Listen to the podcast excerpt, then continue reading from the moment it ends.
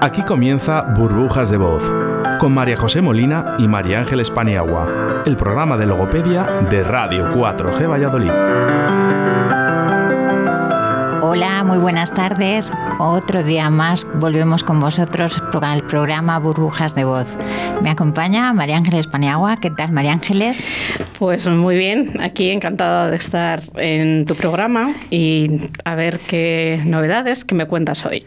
Pues hoy os voy a contar que vamos a hablar de la comprensión lectora, los prerequisitos para la lectura, que son muy importantes para esa comprensión lectora eh, hablaremos un poquito de los problemas de aprendizaje, poco porque en otro programa vamos a hablar mm, mm, de forma más extendida, eh, específicamente sobre la dislexia, que creo que se merece un programa exclusivo. Sí, estoy, estoy de acuerdo contigo, que la dislexia se merece un programa y probablemente mucho más de 30 minutos, porque es muy, muy extenso. Además, creo que es un programa un problema que afecta a bastantes, no sé, no voy a decir estudiantes, yo siempre sin querer me refiero mucho a la población más joven, pero yo no sé si en la madurez eh, la dislexia continúa o se ha conseguido corregir. La dislexia continúa, hay que vivir con ella. No es decir, hago esto y lo quito. Eh, hay que vivir con ella, pero se pueden tener unas estrategias que nos van a ayudar mucho. Se supone que el 60% de la población puede tener síntomas o puede tener dislexia. Eh, o sea, esto que se puso de moda de entre los actores y las actrices que decían, es que yo en mi adolescencia tuve dislexia. No, si la, tien, la tuviste, la, la, continúas teniéndola. sí, lo que pasa es que hay unas estrategias que puedes aprender y te van a ayudar mucho a lo largo de tu vida. No es como decir, me tomo una aspirina y desaparece. No eso no. También queríamos tratar un poquito el problema de las patologías en los docentes, sobre todo relacionadas con las mascarillas, que nos están trayendo muchos problemas. Eh, algún artículo he leído sobre eh, lo, que estaba, el problema que está trayendo a los docentes, el forzar la voz. En uno de los programas ya lo hemos hablado, eh, bueno, las consecuencias que tiene. Pero no sé si además la mascarilla trae alguna patología más, independientemente de lo, de lo que te afecte a la voz y a, forzarla? Eh, ahora mismo no se sabe exactamente. Eh, sí que es verdad que hay patologías previas que con el uso de mascarilla se están acentuando mucho más. Entonces vamos a hablar un poquito de esas patologías en los docentes que se solían dar antes de tener las mascarillas y ahora, pues bueno, se han agravado. Se han agravado más. Tendremos un invitado, lo que pasa que no ha podido venir con nosotras, entonces entrará por teléfono. Él es eh, Quique Placer, es profesor del CEID de Violeta Monreal y también le vamos a preguntar porque me ha dicho a mí un pajarito que él ha tenido antes de las mascarillas eh, alguna sesión de logopedia. Entonces vamos a ver si utiliza esas técnicas que él aprendió antes de usar la mascarilla y si le están sirviendo para ahora con la mascarilla o no. Entonces eso es un poquito que le vamos así a preguntar como que no sabemos nada. Vale. creo, que, creo que no va a pasar desapercibido porque me da a mí que él nos está escuchando, pero bueno. seguro, ya, ya me he delatado. ¿Te parece que...? Vamos a, publicidad.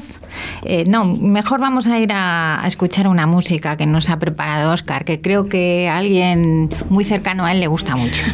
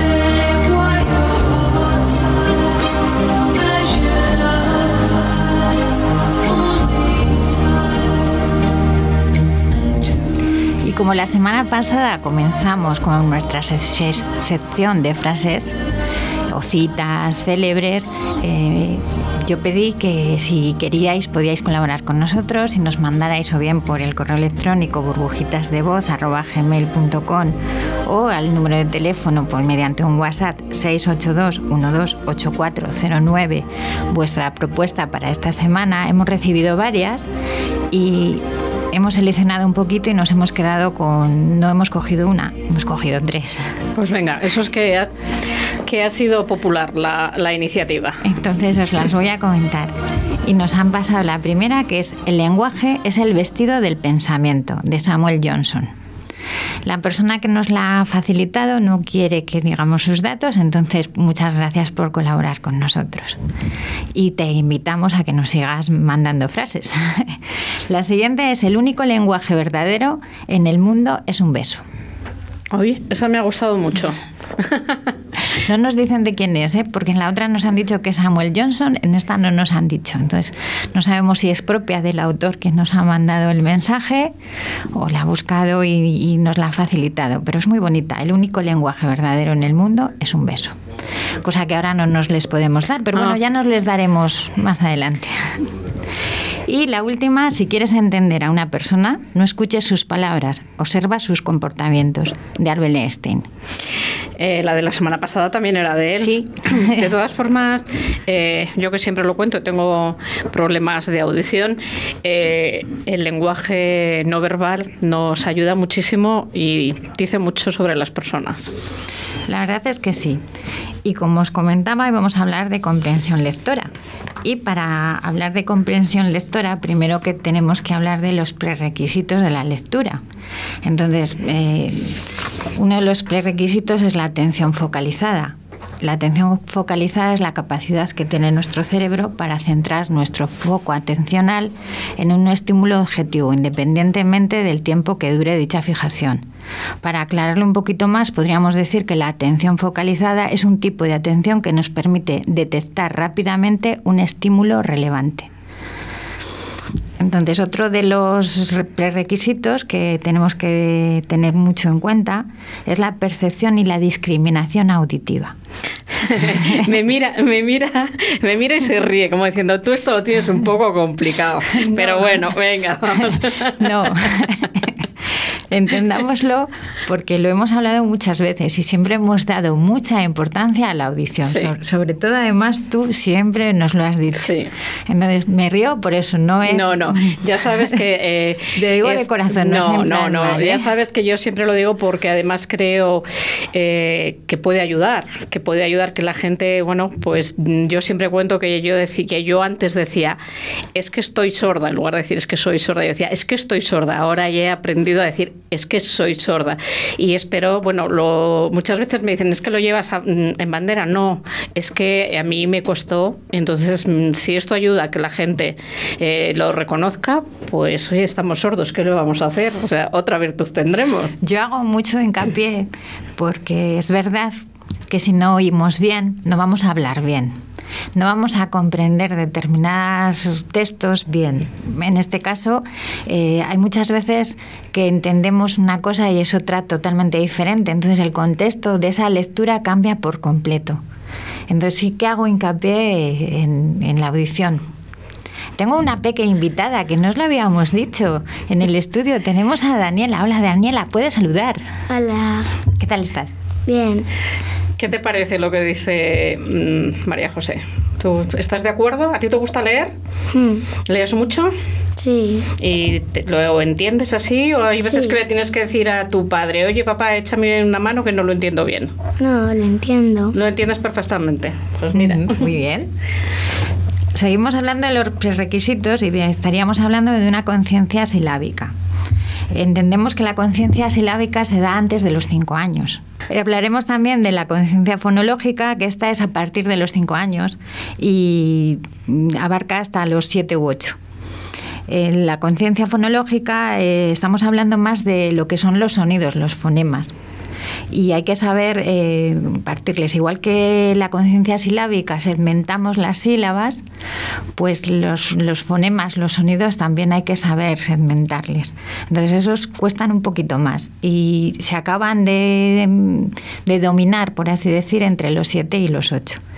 Luego tenemos una conciencia léxica que se trata de diferenciar las palabras conciencia grafofonológica, esto tiene mucho que ver con la grafía, con la representación del fonema en la letra. Una memoria fonológica, una identificación y discriminación visual, que también juega un papel muy importante, porque claro, hablábamos antes de dislexia. Una persona invidente no es disléxica.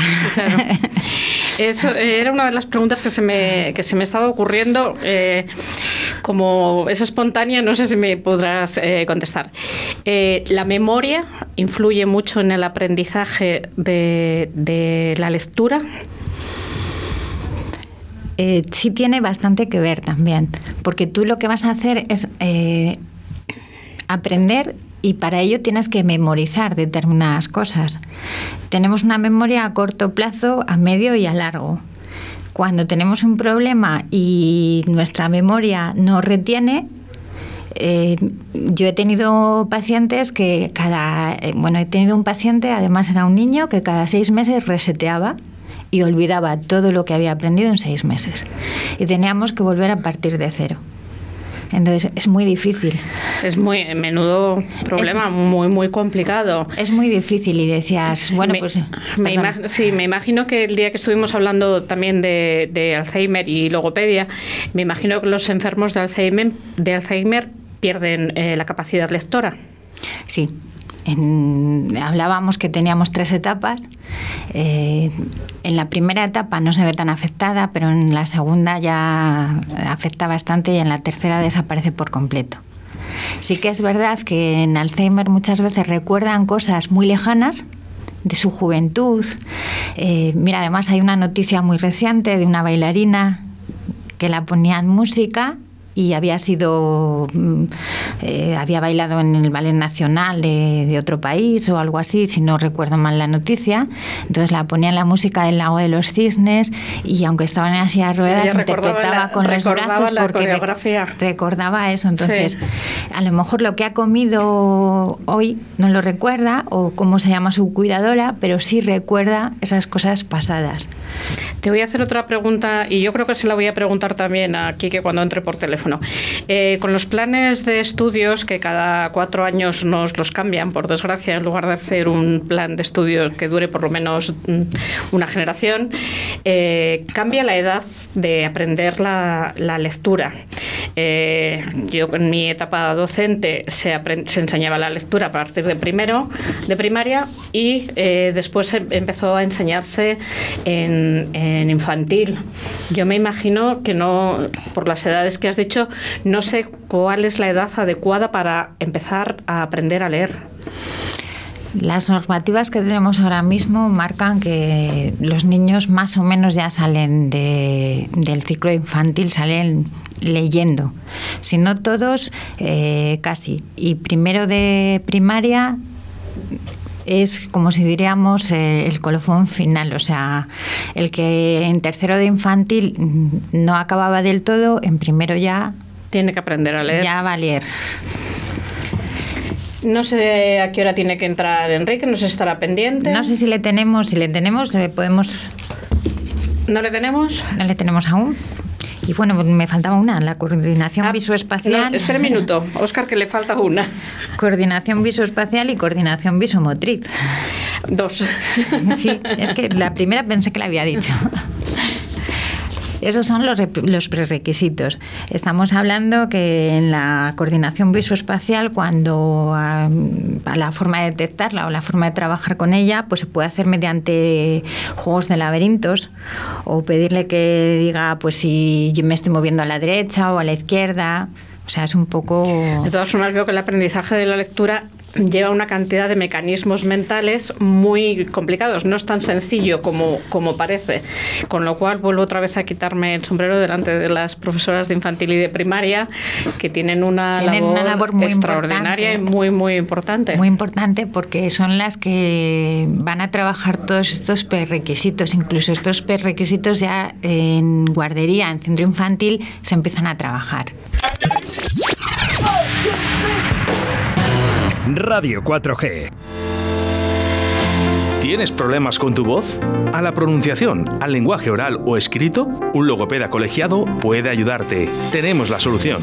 Ofrecemos un servicio individual y personalizado, atendiendo a las necesidades en cada caso. Trastornos lectoescritura y comprensión, trastornos del habla y del lenguaje, recuperación del lenguaje tras un accidente, cerebrovascular, pacientes de Lela, estimulación cognitiva, tratamientos a domicilio para personas dependientes y movilidad reducida. La rehabilitación del lenguaje puede contribuir a solucionar el problema. Gabinete de Logopedia WM, tu logopeda de confianza, con María José Molina y tu primera consulta con valoración gratuita. Logopedia WM. Contacta con nosotros en el 682 12 84 09, calle Dojuelo número 15, Zaratán o en nuestro correo electrónico logopediawm@gmail.com. María José Molina, tu logopeda de confianza.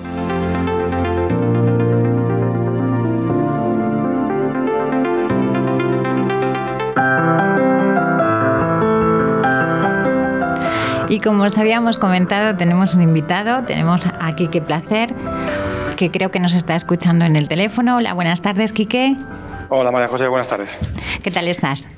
Bien, muy bien, muchas gracias. Ya siento no haber podido ir, pero eh, con esta situación, pues... Mm, Tranquilo, que lo entendemos perfectamente. Lo entendemos perfectamente, pero ya le he dicho a María José que si vienes otra vez no sé si te voy a dejar entrar. buenas tardes, yo, soy, yo soy María Ángeles. Hola María Ángeles, encantado. Estábamos comentando un poquito el tema de, la lectura. Sí. En los niños. Os, estaba escuchando. Ah, digo, comentábamos que salen de infantil, si no todos, la gran mayoría salen leyendo o les falta muy poquito para, para leer. Yo sé que tú estás en, en primaria, estás dando, ahora mismo eres tutor de... De sexto de primaria, estoy con los más mayores, con los que se van a ir del colegio. Eso es. Y, claro, eh, en sexto hay veces que también tenemos niños que tienen problemas de comprensión. Sí, en sexto se suele, se suele notar los problemas que pueden venir arrastrando de cursos anteriores si no se, si no se detecta o si no se trata con un poco de precocidad, de antelación. De todas formas, perdona aquí que yo soy, docente. Eh, yo creo que el problema de comprensión eh, en los últimos cursos de primaria es un problema importante. Eh, los que llegan los padres y, te, y, te, dicen, oye, que es que el problema de matemáticas no le entiende. Y realmente no es porque no entienda las matemáticas, es que no entiende el problema. Sí, efectivamente. Tú puedes tener perfectamente un niño en clase que los ejercicios mecánicos de matemáticas o de cualquier otra asignatura les realice perfectamente. Eh, una explicación de, por ejemplo, el tema de fracciones que les suele resultar un poquito extraño o complicado. Lo que es las operaciones mecánicas de las fracciones, un niño te las puede hacer sin ningún tipo de problema y en el momento que le pones un problema, no saber por dónde agarrarle. Comentábamos también, eh, bueno, más adelante vamos a hacer un programa específico de, dislexia. Sí que, es, sí que es verdad que hay niños que tienen, son muy inteligentes y aunque tienen dislexia, lo ocultan muy bien debido a esa capacidad a lo mejor que, es superior, por así decir, o que son tan inteligentes que llega un momento que, bueno, pues tienen, tienen esos fallos y decimos, uy, mi hijo va bajando en las notas. Y como siempre, hay muchos padres que no quieren reconocerlo. Sí, hombre, vamos a ver, una dislexia al final yo, como te estabas diciendo tú antes, al final es una cosa que te acompaña para siempre y yo creo que al final termina saliendo. Sí que es verdad que un niño con una capacidad intelectual o con una inteligencia elevada puede él mismo darse cuenta de ese problema y encubrirlo enmascararlo y digamos que al final pues con experiencia podría llegar a, a que no se le note. Pero bueno, sí que es verdad que en los niños al principio el tema de la, dislexia, eh, como tú decías antes, la, aproximación a la lectura o la iniciación a la lectura pasa por muchas fases y mm. en alguna de ellas normalmente eh, es donde suele saltar la alarma, porque al final no son tan, tan inteligentes y tampoco saben exactamente muchas veces yo creo lo que, lo que les pasa. Sí, comentábamos también, hemos tenido otro programa que muchas veces los padres se niegan a reconocer. Entonces, si los padres... hay, hay, de todo, pero generalmente, pues hombre, me imagino que tiene que ser complicado eh, el aceptar que tu hijo puede tener un problema y sobre todo un problema que, como estabas diciendo tú antes, a lo mejor es un poco desconocido y se trata de una manera que, que realmente no sería la adecuada. Es decir, es un problema que con, con una serie de, estrategias o de, o de práctica o de la propia experiencia se puede llegar a, controlar y que no te influya de una manera excesivamente negativa.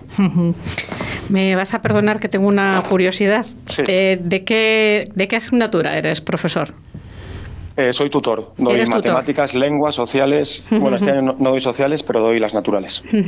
Era una, una curiosidad. Sí, nada, tranquila. Eh, más que nada porque yo tengo otro programa que es el Lapicero Azul, que es de literatura y lectura y todo. Y yo peleo, peleo muchísimo porque la gente lea y sobre todo, sobre todo la gente muy joven, los adolescentes. Por eso era mi curiosidad. Sí, nosotros en clase este año por el tema del COVID, nosotros íbamos todos los, todas las semanas a la biblioteca. Realmente era cada 15 días, pero en mi clase la verdad es que tengo bastante suerte y de 20 alumnos tengo un porcentaje muy alto a los que les gusta leer. Este año hemos tenido que hacer la biblioteca en clase, entonces los tutores bajamos a la biblioteca y nos subimos todos los libros que quisimos. Y por lo menos los tutores de, que yo conozco en el colegio lo que hemos intentado ha sido que haya una gran variedad. A veces nos empecinamos o nos empeñamos en que los niños lean pero lo que nosotros queremos que lean. Y la mejor manera de enganchar a alguien yo creo que es dejarle que lea lo que él quiera. Estoy, estoy completamente de, acuerdo contigo. Nos empeñamos en que los niños lean lecturas que realmente ni corresponden con su momento evolutivo ni les atraen en absoluto. Claro, nosotros tenemos una serie de lecturas de clásicos adaptados que leemos uno al trimestre, pero es como una actividad de lectura colectiva, en voz alta, de comprensión, se les hacen preguntas y bueno, eh, al niño le puede gustar más o menos el libro, pero es una actividad que hacemos de manera conjunta. Lo que no puede ser es que yo al niño le diga que se tiene que leer obligatoriamente el Quijote si el Quijote no le gusta por mucho que sea adaptado. Es decir, en sus ratos libres el niño, yo creo, que deberá leer lo que a él le guste. y evidentemente hay niños que encontrarán a la primera el, género literario que les gusta, incluso les gustarán muchos y será maravilloso. Y, otros habrá otros que tendrán que probar muchas veces hasta que encuentren lo que les guste. y a lo mejor termina por no gustarles. que también puede ser, que nos, empeñamos en que les tiene que gustar y no tiene por Pero lo que tienen que entender, y es lo que les intentamos hacer ver en el colegio, y seguro que tú en tu programa lo tratas, es que una cosa es que no te guste leer y otra cosa es que leer es importantísimo para cualquier cosa que hagas en la vida. estamos de acuerdo. estamos de acuerdo. Eh, estamos de acuerdo. Hasta para ir a una tienda a leer un cartel y que no te suene la publicidad a chino, pues necesitas tener algo de comprensión lectora. A mí yo hay veces que les digo que al que no le gusta leer, como si se quieren leer el folleto de Carrefour. No, y no es por hacer publicidad.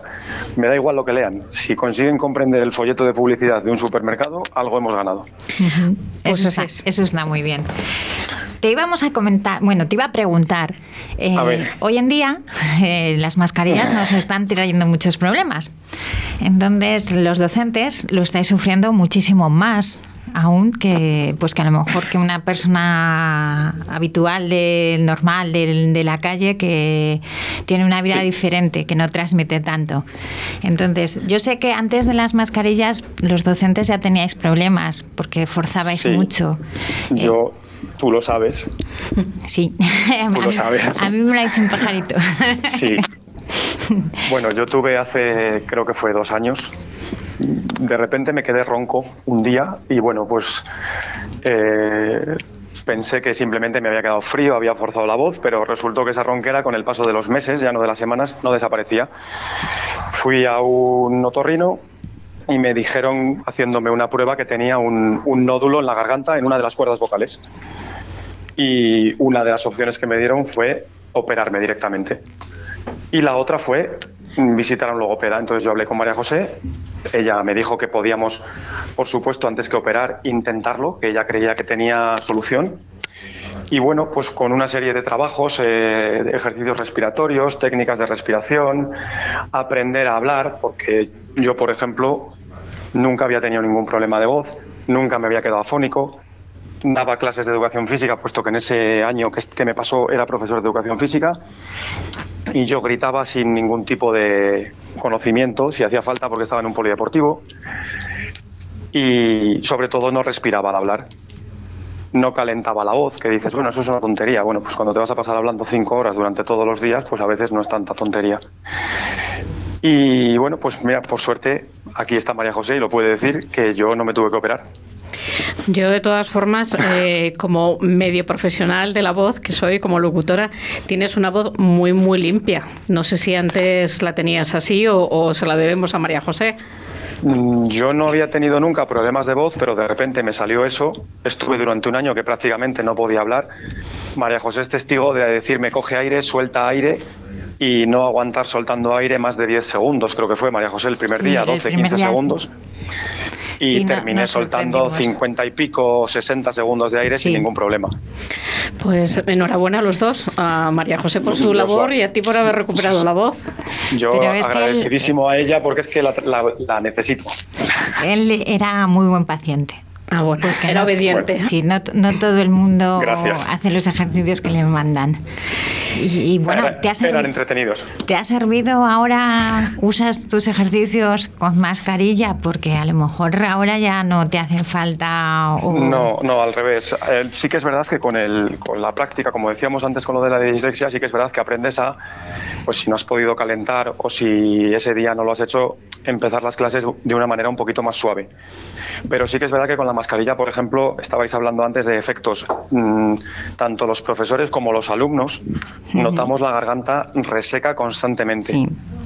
Yo no he visto beber más agua a mis alumnos nunca, nunca, de verdad. Eh, incluso yo mismo necesito estar constantemente parando, te giras un poco, te bajas la mascarilla, bebes agua, porque uno de los efectos que tiene es que el aire al no salir y quedarse ahí, eh, pues a mí personalmente, y por lo que he visto en mis alumnos igual, te produce una sequedad tremenda. Si hay un poquito de barullo, pues claro, intentas levantar la voz, como la mascarilla Sí, impide no. que salga todo el chorro de voz, pues tú, tú fuerzas más. Entonces en ese Sí, momento o es- eres un poco consciente de que tienes que frenar Es un círculo en- vicioso. Subimos sí, el tono, eh, forzamos, nos vamos quedando luego con menos voz, en la voz va siendo más ronca y seguimos intentando, forzando, cada vez nos vamos quedando con la voz más ronca, forzamos más. Entonces es el círculo vicioso. Se nos está acabando el, el tiempo, lo digo yo porque María José, yo sé que seguiría hablando contigo un rato más. y yo también estoy encantado, no hay problema. Pues a ver, era broma que no te voy a dejar entrar. Ven cuando quieras, que encantados, Yo- encantados de recibirte en estos Ya le he micrófonos. dicho a María José que si cualquier otro día eh, puedo asistir, no tendré ningún problema. Ha sido un problema de conciliar a los dos niños con que mi mujer trabajaba. Eh, ha sido simplemente eso, pero el próximo día prometo que lo intentaremos mm, cuadrar con más tiempo y iré encantado. Bueno, pues yo estaré encantada de conocerte. Sabes Eh, que te agradecemos igualmente. de corazón que hayas podido participar con nosotros, sé, aunque yo sea por y yo ti teléfono. contado conmigo. Te lo agradezco de corazón. Y, Muchas gracias. y la próxima vez nos vemos aquí en persona, que tienes que venir. Prometido. Pues nos queda un minuto. No sé si le vas a decir a Oscar que te ponga música o nos vas a adelantar el próximo programa o... Os voy a agradecer que nos estéis escuchando. Os cito para la semana que viene y le dejamos a Oscar que nos ponga una música. Pues hasta Muchas la semana gracias que por viene. escucharnos. Adiós, Daniela. Adiós.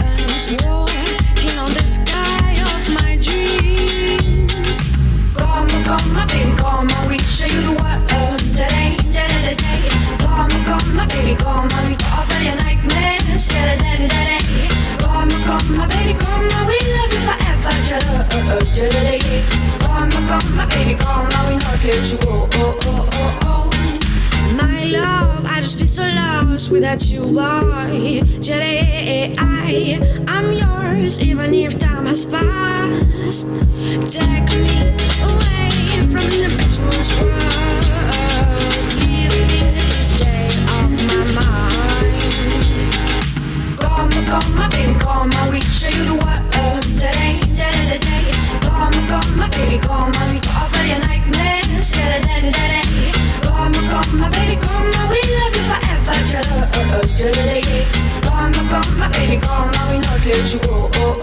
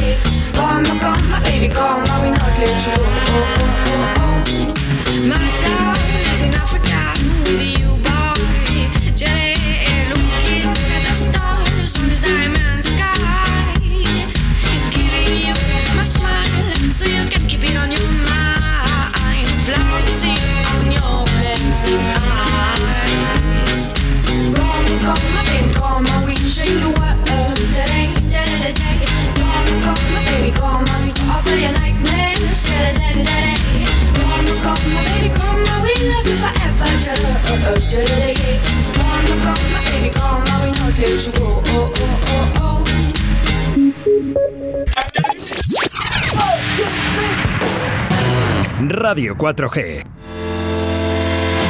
¿Tienes problemas con tu voz? ¿A la pronunciación, al lenguaje oral o escrito? Un logopeda colegiado puede ayudarte. Tenemos la solución.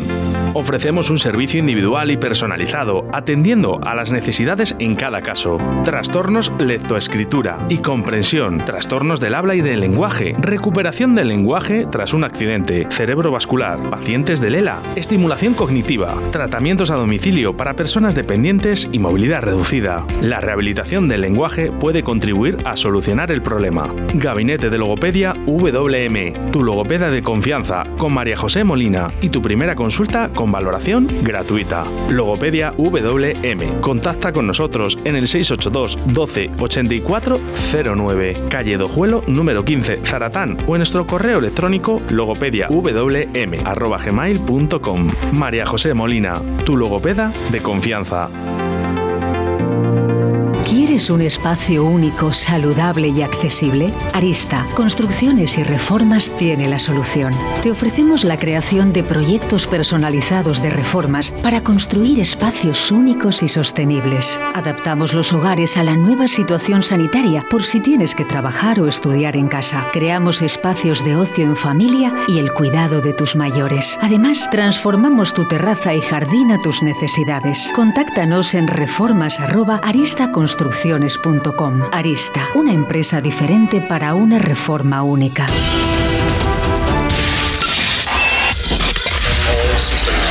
Radio 4G. Nos gusta que te guste.